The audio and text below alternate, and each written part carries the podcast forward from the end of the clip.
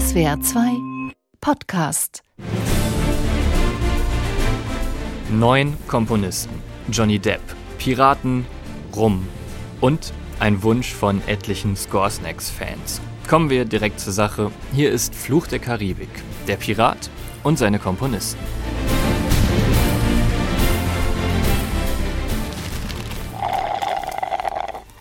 Score Snacks.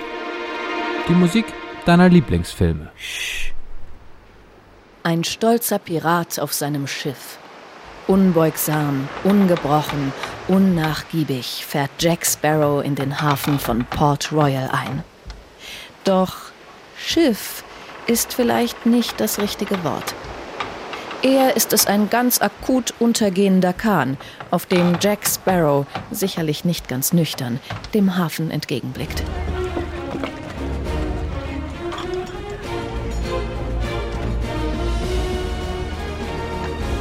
Elegant, aber doch in letzter Sekunde vor dem vollständigen Untergang schreitet er auf den Kai.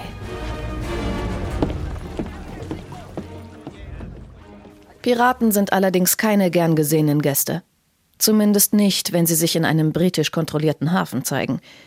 Und schon bald hat sich Captain Jack Sparrow erneut Ärger eingehandelt. Die Handschellen klicken. Aber wie schon von seinem Schiff schafft der Captain erneut einen eleganten Abgang. Nie werdet ihr den Tag vergessen, an dem ihr Captain Jack Sparrow fast geschnappt hättet. Galant lässt er sich von einem Seilzug aus der Szene katapultieren auf in die nächste Katastrophe. Open fire!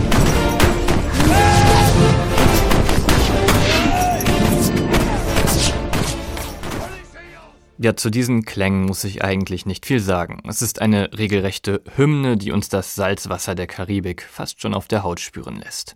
Es ist die wohl erfolgreichste Abenteuerfilmmusik unserer Generation.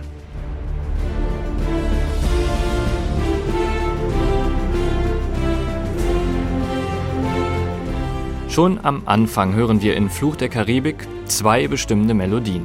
Die epische stolze Piratenhymne bei Jack Sparrows Ankunft im Hafen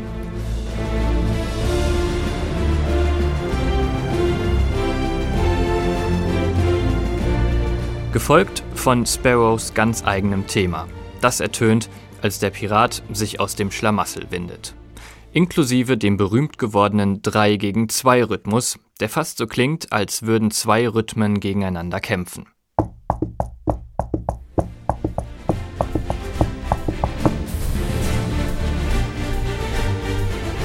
Das steht für Energie, für Schwung, aber durch dieses Gegeneinander auch für das etwas holprige, das Sparrow ja durchaus in sich hat. Wichtig bei dem Ganzen, die Musik muss so simpel und wirksam gestrickt sein, dass man sie kneten und verformen kann, ohne sie unkenntlich zu machen. Sie wird verzerrt, in den Rhythmus des Kampfes eingebunden und muss auch in den lautesten Actionsequenzen durchklingen. Also viel Schlagwerk und viel Orchester unisono. Das bedeutet, das ganze Orchester spielt eine Melodie. Es gibt wenige Schichten und Nuancen.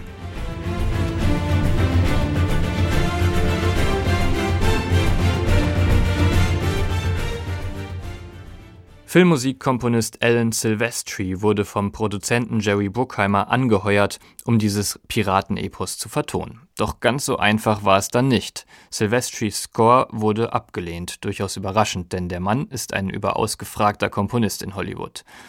Dann sollte der Schnellschreiber Hans Zimmer herhalten. Doch der war beschäftigt mit der Musik zum Film Last Samurai. Aber Hans Zimmer hatte einen Tipp. Er empfahl seinen ehemaligen Praktikanten Klaus Badelt. Uff. Und so kommt, dass Badelt als Komponist dieses Soundtracks zum ersten Fluch der Karibik-Teil gelistet ist. Ein unglaublicher Durchbruch.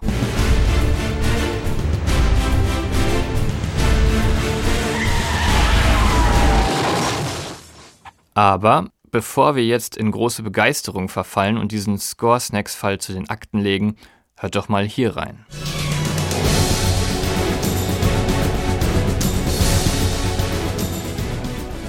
Das ist Hans Zimmers Musik zum Film Drop Zone.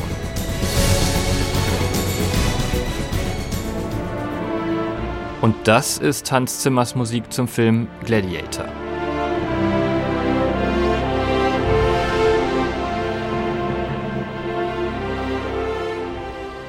Huch, was ist das denn? Klingt die berühmte Musik von Fluch der Karibik harmonisch wirklich so arg nach Zimmers Gladiator und rhythmisch so stark nach Zimmers Drop Zone Soundtrack? Und es kommt noch dramatischer. Wir könnten uns mit Armageddon von zwei Zimmerschülern und Pearl Harbor noch weitere Beispiele anschauen. Wie kann das sein? Nun, Zimmer hat eine Produktionsfirma für Filmmusik. Remote Control Productions heißt die. Diese Firma ist eine wahre Filmmusikfabrik, die mit sogenannten Cues arbeitet. Das sind kleinste Motive, wie zum Beispiel diese fünf Akkorde aus dem Piratenthema. Oder eben feste Harmoniefolgen, die gut funktionieren und episch klingen.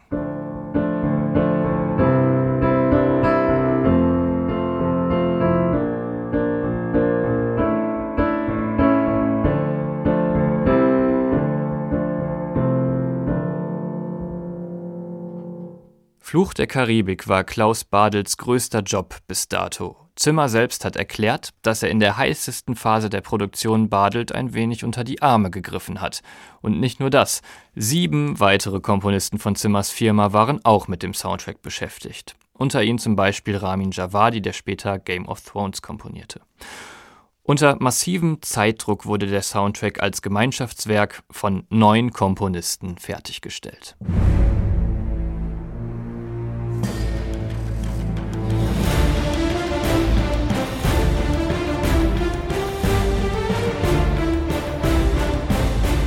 Die Tracks des Albums wurden sogar schon benannt, bevor die Musik überhaupt fertig war. Klar, man musste bereits zu Beginn wissen, was man für Tracks überhaupt brauchen würde.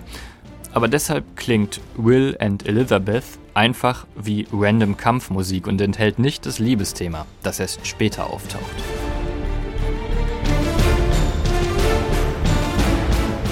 Zweitens, aufgrund der Zeitnot konnte der Soundtrack nicht mehr von einem vollen Orchester eingespielt werden.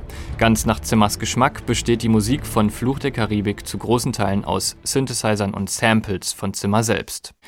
Ihm gefällt das so gut, da er nur so die volle Kontrolle über den Klang hat. Ansonsten ist er immer noch ein instrumentspielender Mensch zwischen seinen Gedanken und der Musik.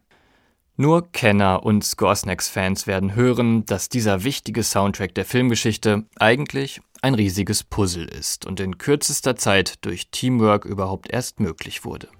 Für alle anderen klingt das einfach nach genialer Piraten, Untoten, Schatz, Monster, Action, Leichtigkeit. Für euch aber hoffentlich auch noch.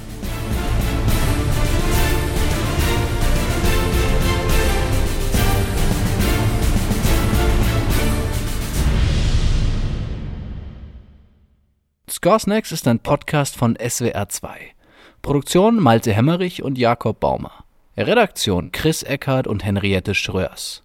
Wir haben die Musik deines Lieblingsfilms noch nicht besprochen. Das lässt sich ändern. Schick uns einfach eine Mail an podcasts.swr2.de.